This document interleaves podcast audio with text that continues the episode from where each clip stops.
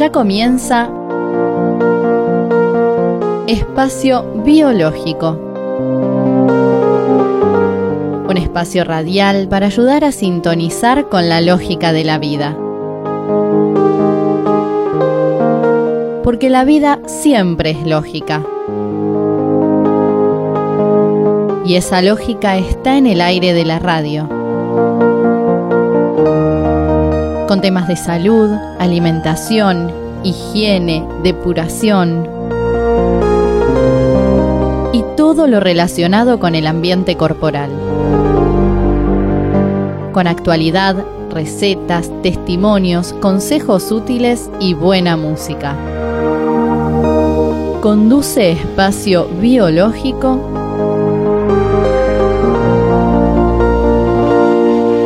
Néstor Palmetti.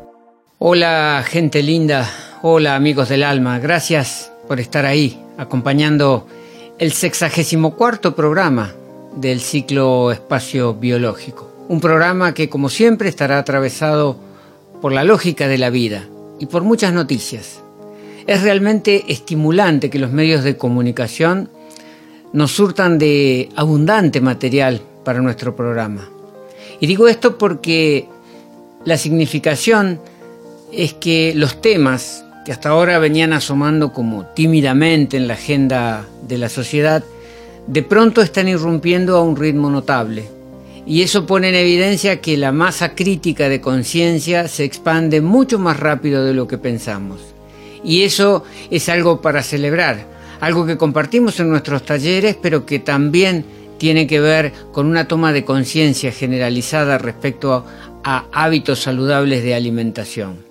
En el programa anterior hacíamos referencia a la portada de la revista Noticias, eh, semanario de, interés general, eh, que con el título Mala leche hacía referencia en su artículo central a los problemas del consumo del producto vacuno y sus derivados. Y también nos referíamos al libro La trampa del queso, un lanzamiento editorial eh, acompañado también por un libro español del doctor Sidón Madrigal con el título Pam Pam, eh, el sugestivo acompañamiento en la tapa de la imagen de un revólver que dispara una baguette de trigo y el subtítulo que dice todo lo que no sabes sobre el arma que escondes en la despensa, en alusión al cereal y a los panificados. O sea que ya el planteo de la leche y el trigo es algo que se va haciendo masivo. En estos días aparecen noticias que tienen que ver con la producción agrícola y unos estudios interesantes realizados en Canadá. Eh, según los eh, expertos de la Universidad de Guelph, eh, dicen que si todas las personas del mundo quisieran consumir frutas y verduras para llevar adelante una dieta saludable, la producción mundial no está preparada. Los investigadores que realizaron el estudio en Canadá, que fue publicado en la prestigiosa revista Plus One, llegaron a la conclusión de que el actual sistema agrícola mundial produce en exceso cereales, grasas y azúcares, mientras que la producción de frutas y hortalizas no es suficiente para satisfacer las necesidades nutricionales de la población. Bajo el actual sistema agrícola mundial, eh, manifiesta el profesor Evan Fraser que no se podría adoptar una dieta saludable en toda la población planetaria. Eh, el tema, que es interesantísimo y que lo venimos abordando en nuestros talleres, por supuesto que es apasionante y creativo, pero dado que requiere una explicación más detallada, lo vamos a dejar para desarrollar en el próximo programa, ya que hay otras noticias que son importantes y que las vamos a compartir en la emisión de hoy. Eh, todo, todo arrancó con una publicación en, la revista Science Magazine de, de este mes de noviembre. Y el título es más que sugestivo, en signo de pregunta. ¿Las bacterias intestinales tienen un segundo hogar en nuestro cerebro? Algo que también venimos comentando en nuestros talleres y que venimos mostrando imágenes. Eh, pero bueno, vamos a hacer referencia a esta publicación científica que comienza diciendo, sabemos que la variedad de microbios en el intestino tiene efectos poderosos en nuestra salud. Se preguntan, ¿podrían algunas de estas mismas bacterias estar haciendo un hogar en nuestro cerebro? Un trabajo presentado en la reunión anual de la Sociedad de Neurociencias de Estados Unidos llamó la atención mostrando imágenes de microscopios de alta resolución donde se veían bacterias que penetran y habitan las células de cerebros humanos sanos. Para muchos asistentes, la posibilidad de que las bacterias pudieran influir directamente en los procesos cerebrales, incluido tal vez el curso de la enfermedad neurológica, fue estimulante. El neurocientífico Ronald McGregor de la Universidad de California, que no participó en el trabajo, dijo que este es el suceso de la semana. Es como una nueva fábrica molecular en el cerebro con sus propias necesidades, y es algo alucinante para la ciencia. Sigue diciendo eh, la publicación Science Magazine, el cerebro es un entorno protegido, parcialmente separado del contenido del torrente sanguíneo por una red de células que rodean sus vasos sanguíneos. Las bacterias y los virus que logran penetrar esta barrera hematoencefálica pueden causar una inflamación potencialmente mortal. Algunas investigaciones han sugerido que los microbios distantes, aquellos que viven en nuestro intestino, podrían afectar el estado de ánimo y el comportamiento e incluso el riesgo de enfermedades neurológicas, pero por medios indirectos. Por ejemplo, una interrupción en el equilibrio de los microbiomas intestinales podría aumentar la producción de una proteína que puede causar la enfermedad del Parkinson si viaja por el nervio que conecta al intestino con el cerebro, que sería el nervio vago. La neuroanatomista Rosalinda Robert de la Universidad de Alabama y directora de la investigación que se menciona, contó a los asistentes al evento sobre el hallazgo, que sugiere una relación inesperadamente íntima entre los microbios y el cerebro. Su laboratorio busca diferencias entre las personas sanas y las personas con esquizofrenia, mediante el examen de cortes de tejido cerebral conservados en las horas posteriores a la muerte. Hace aproximadamente cinco años, la neurocientífica uh, Contre Walker, entonces estudiante del laboratorio de Roberts, quedó fascinada por los objetos no identificados que aparecían en imágenes finamente detalladas de estos cortes, capturados con un microscopio electrónico. Pero la directora de investigación dijo, sencillamente en ese momento no los tuve en cuenta porque estaba buscando otra cosa. Pero Walker fue persistente y Robert comenzó a consultar a sus colegas en la Universidad de Alabama. Este año un bacteriólogo le dio noticias inesperadas. Los objetos no identificados eran bacterias. Su equipo ahora ha encontrado bacterias en algún lugar de cada cerebro que han revisado, 34 en total, y aproximadamente la mitad de ellas sanas y la mitad de personas con esquizofrenia. Robert se preguntó si las bacterias del intestino podrían haberse filtrado de los vasos sanguíneos al cerebro en las horas que transcurrieron entre la muerte de la persona y la extracción de la muestra cerebral. Así que miró los cerebros de ratones sanos, que se conservaron inmediatamente después de que los ratones fueran sacrificados y allí encontraron más bacterias. Luego miró los cerebros de ratones libres de gérmenes, que se habían criado cuidadosamente para que no tuvieran vida microbiana y estaban perfectamente limpios. La secuenciación de material genético reveló que la mayoría de las bacterias eran de tres especies comunes al intestino, firmicutes, proteobacterias y bacteroidetes. Robert no sabe cómo estas bacterias podrían haberse metido en el cerebro. Es posible que hayan cruzado desde los vasos sanguíneos pasando por nervios del intestino o incluso por la nariz. En el estudio inicial de las microfotografías electrónicas, el equipo de Robert observó que las bacterias residentes tenían preferencias desconcertantes. Parecían habitar en células en forma de estrella llamadas astrocitos, que interactúan con las neuronas y apoyan su función. En particular, los microbios se agrupan en y alrededor de los extremos de estos astrocitos que rodean los vasos sanguíneos de la barrera hematoencefálica. También parecían ser más abundantes alrededor de las largas proyecciones de las neuronas que están envueltas en la sustancia grasa llamada mielina. Roberts no puede explicar estas preferencias, pero se pregunta si las bacterias se sienten atraídas por la grasa y el azúcar en estas células cerebrales. De hecho, se sabe que algunos virus y bacterias que atraviesan esta defensa provocan respuestas inflamatorias que pueden provocar severas consecuencias. ¿Por qué no más investigadores han visto bacterias en el cerebro? se pregunta la publicación. Y responde, una razón podría ser que pocos investigadores someten a los cerebros post-mortem a microscopía electrónica. La combinación de un neuroanatomista con una colección de cerebros simplemente no sucede a menudo y los neurocientíficos suelen ignorar las bacterias en sus muestras. Si realmente tenemos el microbioma cerebral que se propone en este trabajo, hay mucho por investigar. Lo, afirma el, doctor eh, Pestolach, psiquiatra de la Universidad de Maryland en Baltimore. Ha estudiado el protozoo parásito, el Toxoplasma gondii, que invade el cerebro pero que no siempre causa una enfermedad obvia. Dice eh, Pestolach, no estoy muy sorprendido de que otras cosas puedan vivir en el cerebro, pero por supuesto es revolucionario si es que se confirma. Si estas bacterias intestinales comunes son una presencia benéfica de rutina en y alrededor de las células cerebrales, dice, podrían desempeñar un papel clave en la regulación de la actividad inmunológica del cerebro. Es un largo camino para demostrarlo, pero es un camino emocionante. Realmente es un tema que eh, nos, nos agrada que se tome con la seriedad del caso y que aparezca a través de estas publicaciones, porque intuitivamente se entiende que todas las patologías que tienen que ver con la mielina, esclerosis múltiple, esclerosis lateral amiotrófica, el, el, mal de Parkinson y otras afecciones neurodegenerativas tienen que ver con esta cuestión de la presencia parasitaria, pero que no es algo que hasta ahora haya sido tomado en serio a nivel científico. Vamos a seguir con el tema, pero hagamos una pausa con un momento de buena música.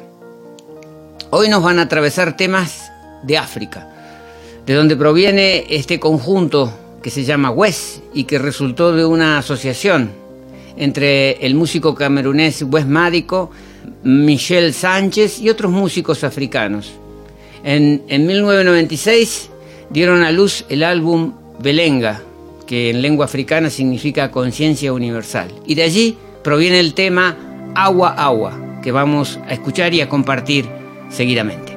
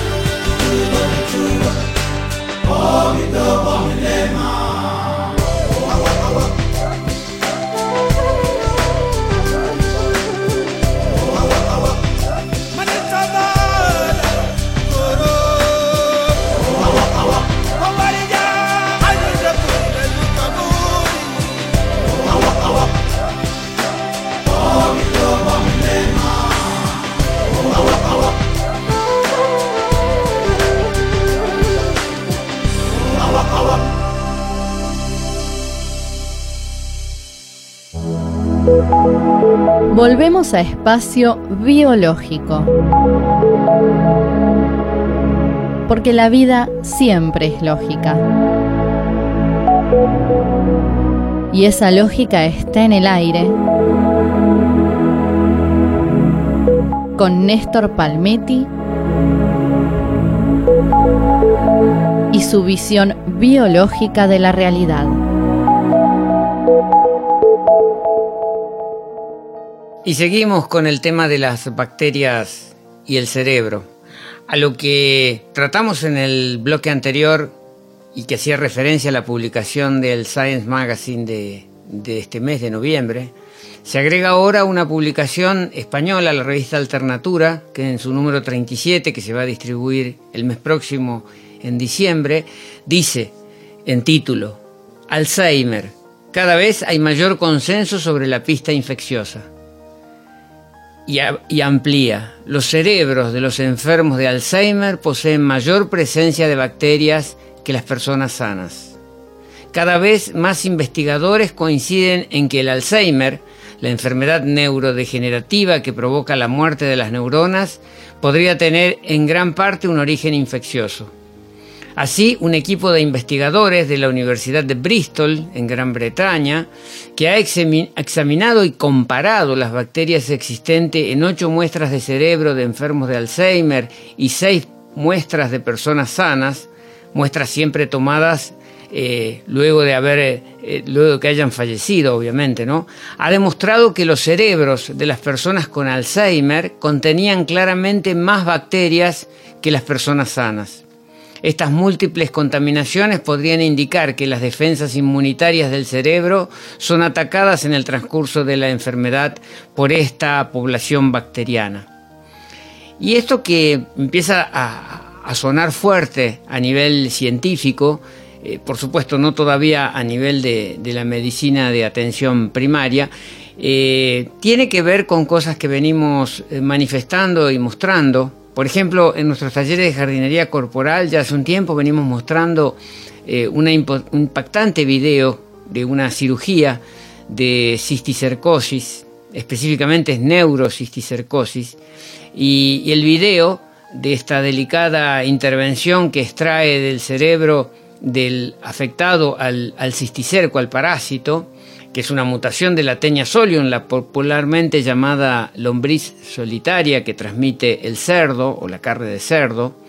Impresiona mucho y la gente se impresiona con la cirugía que es realizada por el doctor Efren Herrera Martínez, neurocirujano de Edimburgo en Gran Bretaña.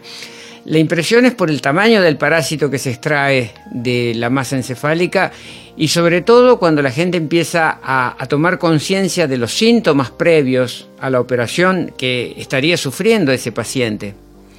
Pero no se toma en cuenta que ese tránsito, el tránsito del intestino al cerebro, está facilitado o mediado por una condición de mucosa intestinal demasiado permeable, que es algo que también venimos eh, sosteniendo como necesario rectificar. O sea, rectificar esa mucosa porosa, esa mucosa demasiado permeable que permite este tráfico que no debería existir.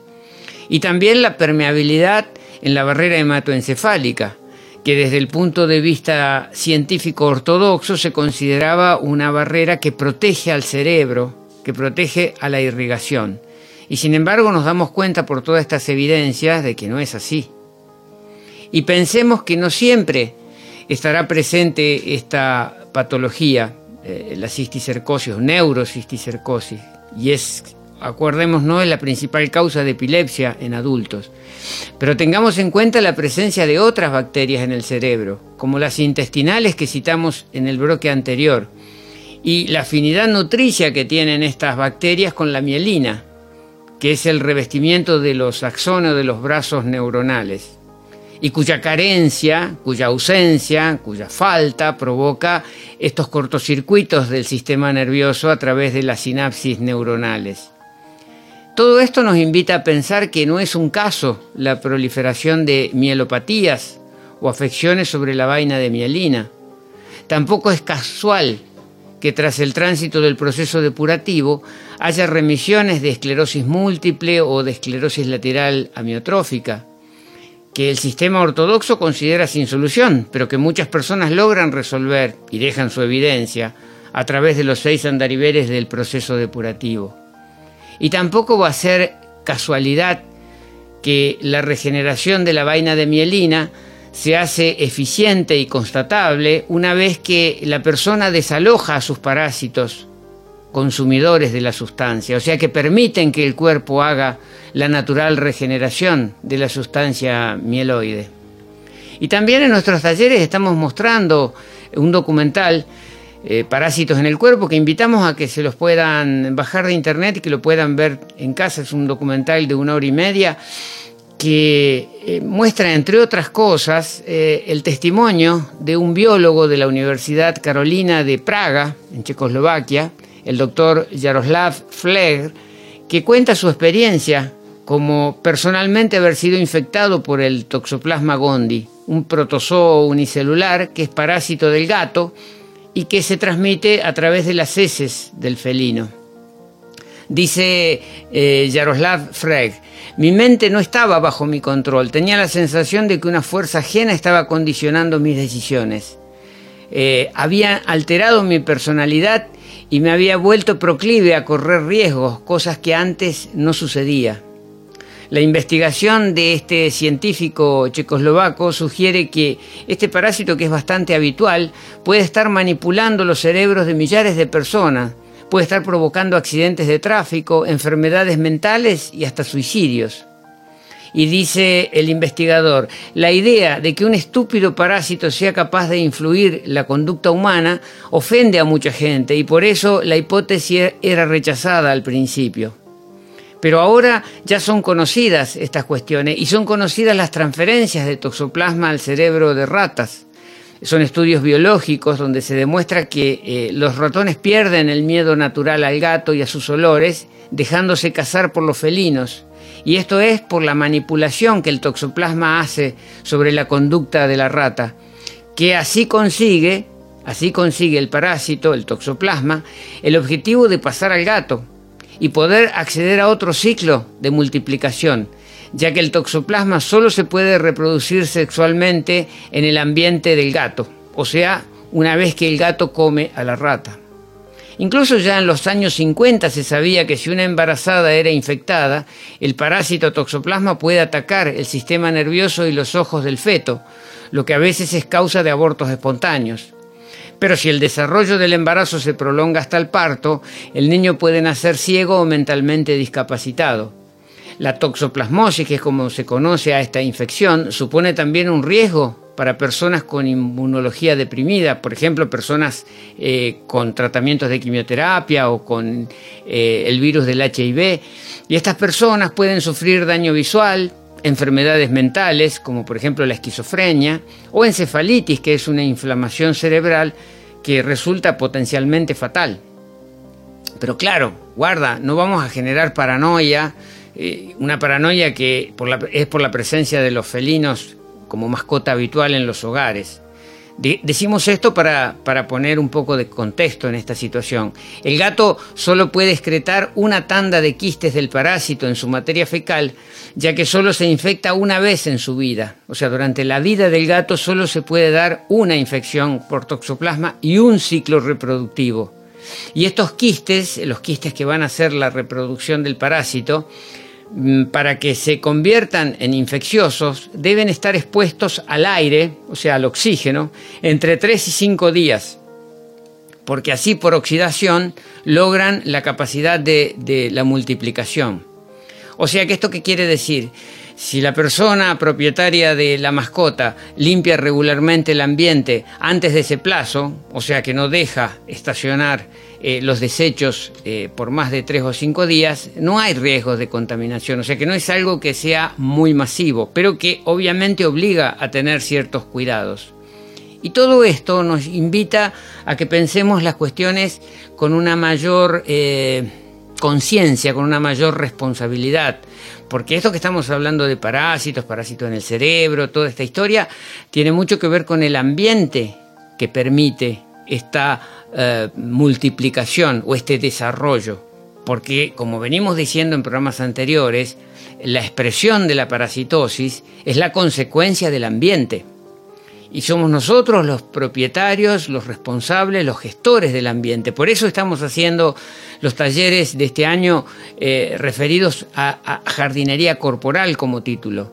Porque a partir de una conciencia de trabajo cotidiano sobre el cuerpo y sobre su ambiente, es que vamos a modelar y a generar la eficiencia en nuestras prácticas de mantenimiento del cuerpo. Por eso hablamos de, por qué llegamos a todo esto, eh, cómo limpiar el cuerpo a través del proceso depurativo, los, los seis andariveles, eh, cómo llevarlos adelante, cómo, cómo cómo desarrollar técnicas básicas de una alimentación fisiológica que impida el desarrollo de las parasitosis, eh, cómo entender las afecciones o las eh, influencias de las parasitosis sobre nuestra salud, sobre nuestra enfermedad, porque muchas de estas bacterias son altamente benéficas y las necesitamos. O sea que no es una cuestión de ponerse en contra, sino de desarrollar las fisiológicas, las nativas, y tratar de frenar el desarrollo de las oportunistas o las invasoras. O sea que estas eh, actividades de, autoconocimiento, de cómo cultivar el jardín interior, son altamente necesarias en momentos donde estamos eh, afectados por tantas influencias cómo trabajar sobre los niños, ya que estamos ahí cuidando y, protegiendo nuestro futuro. Vemos los aspectos del embarazo, el nacimiento, la lactancia, el desarrollo y cómo manejarse ante los desafíos cotidianos. Este año nos queda una actividad el sábado primero de diciembre en Aedo, en el oeste del Gran Buenos Aires. Bueno, los detalles de estas actividades están en mi sitio web www.nestorpalmetti.com. Y vamos a cerrar el bloque con buena música, siempre música africana, de West y del álbum Huelenga. Ahora vamos a disfrutar de Kekana.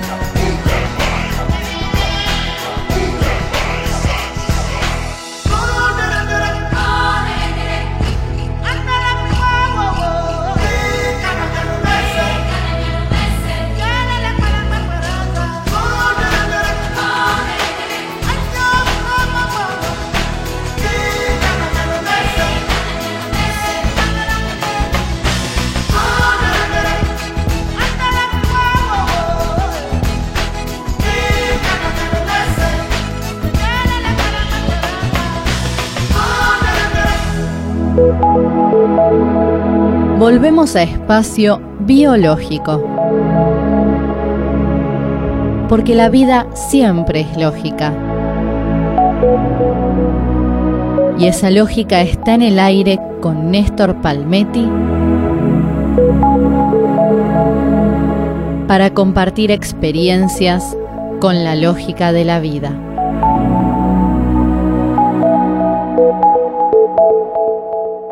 Es el momento de entrevistas y testimonios sobre el tránsito depurativo y sobre las experiencias de quienes lo transitan. Hoy vamos a compartir eh, el testimonio de un asistente a nuestra capacitación profesional sobre el proceso depurativo, algo que ocurre tres veces al año en el espacio depurativo. En este caso se trata de un terapeuta emocional de la provincia de Córdoba, sorprendido por las implicancias del abordaje integrado que experimentó durante la formación y que considera útil para poder integrar con otras líneas terapéuticas. Escuchemos los conceptos de Paul Urquía. Hola, eh, soy Paul Urquía, vivo aquí cerquita del espacio operativo, a 15 kilómetros, en Los Hornillos. Eh, he hecho muchos talleres de, comida viva, me dedico la construcción alternativa y mi compañía trabaja con, con mujeres y yo con hombres. Y haber tomado este taller y haberlo pensado intencionado, me vino a la cabeza un montón de cosas en las cuales no las estábamos implementando en los talleres. Y en esta cuestión de, la regeneración nuestra, que sea una regeneración limpia, energética, implementar esto de la alimentación eh, crudivegana realmente me ha abierto un panorama infinito de posibilidades para poder transmitirle a mujeres y hombres cómo podemos traer un ser de luz con toda su amplitud, con todo su ser, de verdad dotado de, un, conocimiento interno muy rico, que cuando entré aquí venía con muchas expectativas y creo que me voy de verdad cumpliendo todas y muchas más. Y en algún punto hasta con ganas de volver por algunas situaciones alimenticias. Pero realmente me voy con una energía que lo comprobé desde el tercer día en adelante el cambio alimenticio fue muy grande. Una energía muy grande desde el tercer día, como que mi cuerpo estaba como levitando. De verdad que pegué un par de trotes para ver si era verdad o no y me sentí muy ágil, vigoroso y creo que es una experiencia para aquellos que por ahí están con, unos, esos mandatos, decir, no, ¿cómo me va a curar esto? Eh, ¿Quién te dijo que introduciendo agua en mi cuerpo me voy a curar. La experiencia es comprobable en mí mismo y de verdad que yo los invitaría a cualquiera que se tomen e-, ese momento en sus vidas y puedan intencionarlo y hacerlo. No se van a arrepentir, de verdad que es una experiencia maravillosa, única e irrepetible. Y después de este interesante testimonio, el tiempo de buena música. Hoy con temas del el conjunto africano West y del álbum Belenda. Ahora compartamos Ken Mouka.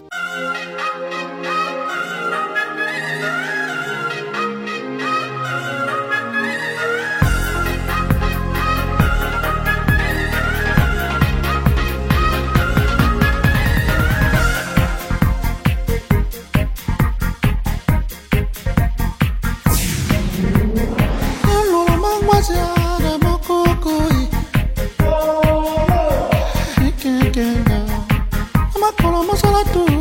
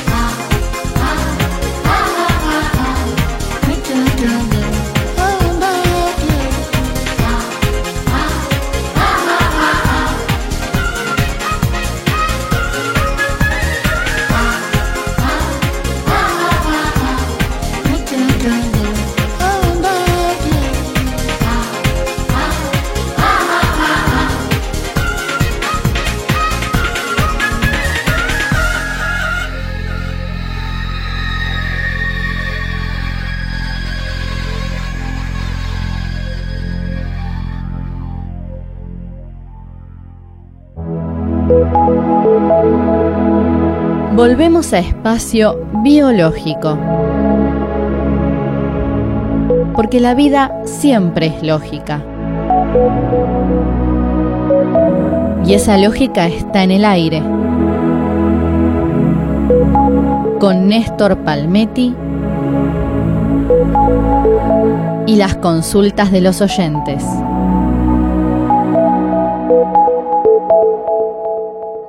Y hoy tenemos muchas preguntas para este bloque. Federico de Hurlingham nos dice, eh, semanas atrás le consultaron sobre endulzar con stevia o miel y usted recomendó la miel, pero me han dicho que la miel usándola en líquidos calientes es tóxica. ¿Es así? Bueno, le aclaramos a Federico que no es tan así.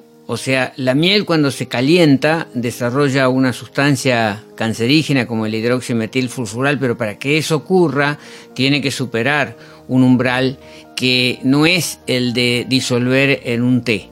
Es decir, esa, esa exposición de temperatura de corto tiempo y de baja intensidad no va a generar ningún efecto tóxico. Estamos hablando de procesos de pasteurización o de cocción donde las temperaturas son altas y se mantienen durante un tiempo largo, que es lo que permiten la presencia de estas sustancias que tienen efectos cancerígenos. Y por eso consideramos que la miel aún eh, para disolver en líquidos calientes es mucho más recomendable que la stevia por todo lo que significa la stevia a nivel de generar hipoglucemia. O sea que con la miel no lo engañamos al cuerpo, con los edulcorantes, todos, incluido la stevia, se produce un proceso de hipoglucemia que va a demandar una respuesta de compensación de azúcares a través del consumo de, almidones o de, harinas. Vamos a otra pregunta de Carlos de Caballito y se refiere a algo que es eh, muy afectuoso en nuestra mesa y el vino, el vino tinto una bebida de fermentación natural, dice Carlos. He leído que posee muy buenas propiedades antioxidantes. ¿Qué sugieren ustedes con respecto a la conveniencia de su ingesta, más allá del placer? En realidad ya lo hablamos, ese tema lo hemos explicado en programas pasados. El alcohol siempre va a generar un problema por, su condición eh, de, un carbohidrato que va, va a dañar al hígado. Que la fermentación sea natural, bueno, depende también quién lo procesa a, esa bebida, pero el alcohol en sí es alcohol, aún el alcohol que puede generar un, kefir excesivamente fermentado o de doble fermentación. De todas maneras, siempre es una cuestión de cantidad y calidad. No somos quienes para decir sí o no al consumo de vino, que, genera otros efectos que también hay que verlos desde el punto de vista de la distensión, eh, del tratamiento del estrés, de cuestiones que son de distensión social, de convivencia social. Entonces uno tiene que evaluar siempre el contexto, eh, no solamente regirse por lo fisiológico en cuanto a lo que puede afectar, sino también ver la componente de todas estas cuestiones. Por eso proponemos una apreciación de flexibilidad cuando tomamos decisiones. O sea, uno puede ser consciente de que algo en cierta medida puede generar una afección, pero el beneficio que se genera por el otro lado lo compensa con creces y eso nos permite tomar buenas decisiones eh, abandonando el esquema del blanco-negro o de la rigidez. Eh, Gabriel de Núñez nos dice, eh, podría decir cómo se hace el kéfir y qué propiedades tiene. Lo invitaría más que usando minutos del espacio a que consulte nuestra página web. Si usted entra en, prama.com.ar o en procesodepurativo.com.ar va a encontrar un PDF que tiene todas las indicaciones pormenorizadas de cómo elaborar el kefir. Pero básicamente son nódulos que se activan la activación se produce en 12 horas de agua azucarada, se tira esa agua y con esos nódulos activados se ponen 3 cucharadas de nódulos por litro de agua, se ponen unas cucharadas de azúcar, eh, un medio limón y unas frutas pasas y se lo deja en un frasco durante 48 horas para que se produzca la fermentación a temperatura ambiente. Luego se lo cuela, ese líquido colado se lo pone en heladera para detener la propiedad fermentativa y con los nódulos se comienza un nuevo cultivo bajo las mismas condiciones. Agua, azúcar, limón y frutas pasas. Eh, Alberto del centro nos dice, en Buenos Aires hay serios problemas con los piojos en los chicos de edad escolar. ¿Usted podría orientarme en alguna solución natural para combatirlos? Sí, eh, hay, hay soluciones. Está la famosa cuasia amarga, que es una decocción que se prepara con la corteza de, la cuasia y que permite eh, utilizarlo. También está eh, la tierra de diatomeas. Prama también dispone de ese recurso, que es una especie de polvo fino. Es una tierra que, que al, bicho, sobre, sobre, todo estamos hablando de las liendres, eh, las deshidrata, es decir, les, les, perfora su, estructura y, genera una especie de deshidratación. O sea que no está generando toxicidad y tampoco está generando resistencia en el piojo.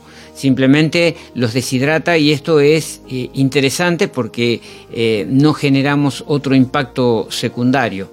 se usa también el alcohol, es decir, una, fricción de alcohol. Pero yo creo que siempre tenemos que pensar que los piojos, como una parasitosis más, son la consecuencia de ambiente. Entonces, a los chicos en edad escolar los va a afectar el piojo siempre y cuando haya un contexto desarrollista. Y eso tiene que ver cómo se alimentan estos niños, eh, sus hábitos higiénicos, tiene que ver con su campo electromagnético, sobre el uso de, campos eh, en, los medios de eh, tecnología inalámbrica. O sea, hay muchas cuestiones que afectan. Pero fundamentalmente el consumo de los refinados, de los azúcares y de sustancias que van creando el ambiente propicio para el desarrollo de estas parasitosis. Eh, Marina de Belgrano, otra pregunta. Nos dice que escuchó muchas veces que es importante nuestro empoderamiento para poder ser los gestores personales de nuestra propia salud. Y dice Marina, el entorno social nos condiciona a la dependencia del sistema de salud pública y privada, donde solo se combaten las enfermedades, pero no la prevención de que no las padezcamos. ¿Qué reflexión nos puede dar? Creo, Marina, que usted está haciendo la reflexión. Ya la pregunta suya es una reflexión. Y yo creo que está la invitación que usted mismo está generando a través de la pregunta a que nos empoderemos, porque no podemos estar dependiendo de un sistema que está regido básicamente, como todo en esta sociedad, por, por la rentabilidad, por, el rédito económico, y que por lo tanto, obviamente, eh, no obtiene beneficios ni de la educación, ni de la prevención, ni de los cambios de hábitos en la gente, sino de tratar, tratar con, con, con fármacos y con intervenciones los, los efectos ya declarados. O sea que nos tenemos que poner los ciudadanos en la condición de ser responsables de conocer sobre nuestro cuerpo, de tener autoconocimiento, pero sobre todo, porque el autoconocimiento podemos tenerlo, pero de ponerlo en práctica y de generar la salud perfecta a través de una rectificación de hábitos que en lo moderno y en lo masivo no son de lo más saludables. Vamos a una pregunta de Nelly de Caballito. Eh, nos dice que leyó sobre la kombucha y sus propiedades y puede ampliar el tema, cómo se prepara y consume. Bueno, las mismas recomendaciones que dimos para la pregunta de Gabriel de Núñez. Están las monografías que explican con lujo de detalles, pero para simplificarlos en este ámbito, eh, la kombucha parte de una mm, llamada madre, que viene a ser una especie de biofilm que se desarrolla en el, en el recipiente donde se hace el cultivo de este, de este producto fermentado y toma la forma, o sea, el diámetro del, ambiente generando este biofilm donde están eh, las bacterias que son las promotoras de lo benéfico de la kombucha. Básicamente se utiliza como medio de cultivo una infusión de Camellia sinensis, que es té, puede ser té negro, té rojo, té verde. Se prepara la infusión azucarada, y esa infusión azucarada es el caldo de cultivo que durante unos 8 o 10 días permite eh, sobre todo la producción de la bebida que después vamos a, ingerir, pero también la multiplicación de esta madre. O sea que la madre se va multiplicando al igual que los nódulos de kefir en el medio de cultivo. O sea que tenemos que pensar en, un cultivo de 8 o 10 días sobre esta, esta decocción, esta infusión de, té negro, té rojo, té verde eh, azucarada, eh, mantenida siempre en las condiciones de fermentación, unos 23-25 grados, y conservadas al reparo de la luz. Y luego eh, eh, separadas para que se pueda hacer un nuevo cultivo con la madre y se pueda ingerir, se pueda beber esta, este resultante del cultivo. Son eh, productos de distintos sabores, pero por lo general al principio nos resultan ácidos, tanto el kéfir como la kombucha. Por lo tanto, lo que sugerimos, sobre todo si lo vamos a empezar a introducir en, en niños y personas que no están habituadas, es a mezclar estos cultivos con, por ejemplo, exprimido de naranja, lo cual le suaviza mucho el sabor, lo hace mucho más agradable y de todas maneras eh, las bacterias que están presentes en esos cultivos y que tienen que llegar al intestino eh, van, a, van a generar un tránsito mucho más eficiente, un volumen más interesante porque la persona se estimula a consumir por su sabor más cantidad y podemos eh, beneficiar a, los niños sobre todo con estas ingestas. vamos a más preguntas. Marcela de Recoleta nos dice, si podría reiterar qué son los prebióticos y los probióticos y su importancia. Tratamos este tema, pero a pedido de Marcela lo, resumimos muy brevemente. Los probióticos, probióticos, son eh, las bacterias, o sea, como decimos simpáticamente, son los bichitos. Y los prebióticos, solamente una letra de diferencia en la palabra, prebióticos, es el alimento para estos bichitos. O sea que es muy importante que ambas cosas estén en conjunto. O sea, por un lado los probióticos, por ejemplo, los podemos conseguir en regeneradores de flora que se venden en farmacia. Estos preparados que son eh, el cultivo de bacterias se ingieren a través de cápsulas o a través de líquidos y uno incorpora estos bichitos pero ¿qué pasa? Es importante también incorporar el, alimento que es el prebiótico. Y ese prebiótico básicamente son las fibras solubles, eh, las fibras que se disuelven en, agua, por ejemplo las pectinas, que son propias de las frutas, eh, los alginatos de las algas, eh, también ese mucílago que sueltan eh, el achía, el lino, semillas que son mucilaginosas y cuando las, dejamos en maceración durante la noche en agua sueltan esa, esa baba. Esa baba es, es nutricia para las bacterias, es un prebiótico. Esto también se logra a partir de, por ejemplo, el ajo, la cebolla, la inulina presente, que es un oligosacárido, la harina de algarroba, las algas marinas en general, o sea, alimentos fisiológicos que van a dar el sustrato a estos bichitos y alimentos que contienen ambas cuestiones. Por ejemplo, el kimchi o el chucrú, donde están la hortaliza y donde están las bacterias que se desarrollan en ese cultivo y que por lo tanto eh, van aunadas y se llaman alimentos simbióticos, o tienen, tienen los probióticos y los prebióticos cuando nosotros ingerimos el chucrú, eh, el, el, kimchi o por ejemplo las fermentaciones de, de semillas, de quesos de semilla, que ahí también están presentes las dos sustancias. Una última pregunta proviene de Luis de Asunción del Paraguay, que nos dice que nos sigue por, por internet y nos pregunta si se podría tratar el ojo vago en un niño de cuatro años. Vamos a explicar para las personas que no, han sentido hablar del tema, el ojo vago o, o ambliopía es una disminución de la agudeza visual sin que exista una lesión orgánica que la justifique. Generalmente la afectación es unilateral, o sea, de un solo ojo, y se produce como consecuencia de falta de estimulación visual adecuada durante el periodo de desarrollo, lo que afecta a los mecanismos neuronales encargados de la visión. Según la ortodoxia, en la mayoría de los casos existe un defecto de refracción que puede ser miopía, astigmatismo, hipermetropía, que es asimétrico y que no ha sido detectado en su momento cuando la diferencia de capacidad visual entre ambos ojos es importante, el niño utiliza únicamente el ojo de mayor capacidad, mientras que el contrario acaba por quedar anulado funcionalmente, aunque la estructura está intacta. Y el tratamiento más común consiste en realizar la oclusión, o sea, tapar durante periodos controlados el ojo que tiene buena visión. ¿Para qué? Para que se estimule las vías neuronales del ojo afectado. En realidad, esta problemática, que como bien dice la ortodoxia, se puede tratar con cobertura, eh, es también la consecuencia de parasitosis, es, también la consecuencia de una mala irrigación del globo ocular por vía hepática, o sea que en el niño ya hay, está manifestándose una deficiencia de la funcionalidad hepática, un colapso hepático.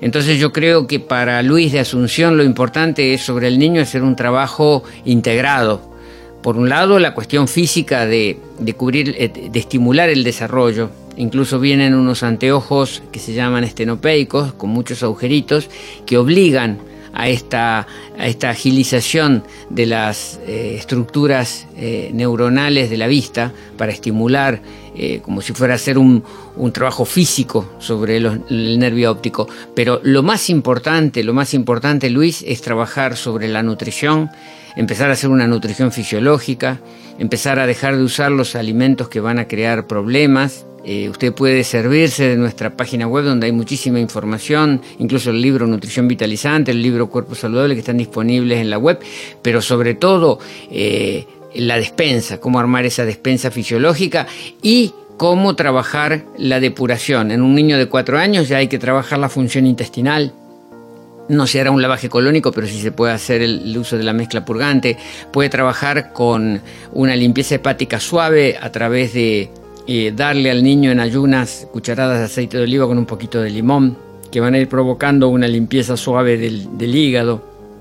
Trabajar con mucho jugo verde, que es un, disolvente de toxinas, un limpiador trabajar eh, la limpieza de la sangre y de la linfa con hierbas como, como la bardana, eh, empezar a usar desparasitantes como el propóleo, la plata coloidal, las tinturas de hierbas, empezar a usar el agua oxigenada a grado alimentario en la ingesta, empezar a usar muchas más frutas, muchos más alimentos crudos, y va a ver usted que despacio, despacio, la recuperación va a ser posible porque el organismo está siempre en las condiciones de restablecer funciones, de regenerar estructuras. Así que Luis por delante tiene un lindo estímulo eh, recuperar esa, esa visión en el niño de cuatro años, que es una responsabilidad de, de nosotros que somos los guías de estos seres de luz que están encarnados en el planeta y que son nuestra responsabilidad hasta que tengan su mayoría de edad. Así que adelante con esta tarea. Hay más preguntas, yo, les pido un poquito de paciencia porque el espacio a veces no nos da para ir respondiendo todas, así que en, el próximo programa vamos a continuar con más eh, inquietudes que eh, son agradables porque en realidad demuestra que la gente está interesada en mejorar su calidad de vida, está interesada en que todo esto nos vaya siendo positivos en nuestra toma de decisiones cotidianas. Así que en una semana estamos de nuevo eh, con más actualidad, con más testimonios con más respuesta a vuestras inquietudes y siempre apuntando a lo mismo, a tener más calidad de vida, a que siga creciendo y se siga expandiendo la conciencia, a que haya más empoderamiento en la gente. Así que un abrazo de luz para todos ustedes, amigos del alma, y hasta la semana próxima. Miércoles próximo volveremos con más Espacio Biológico. Un espacio radial para ayudar a sintonizar con la lógica de la vida. Porque la vida siempre es lógica. Y esa lógica está en el aire de la radio. Con más temas de salud, alimentación, higiene, depuración. Con actualidad, recetas, testimonios, consejos útiles y buena música. Y todo lo relacionado con el ambiente corporal.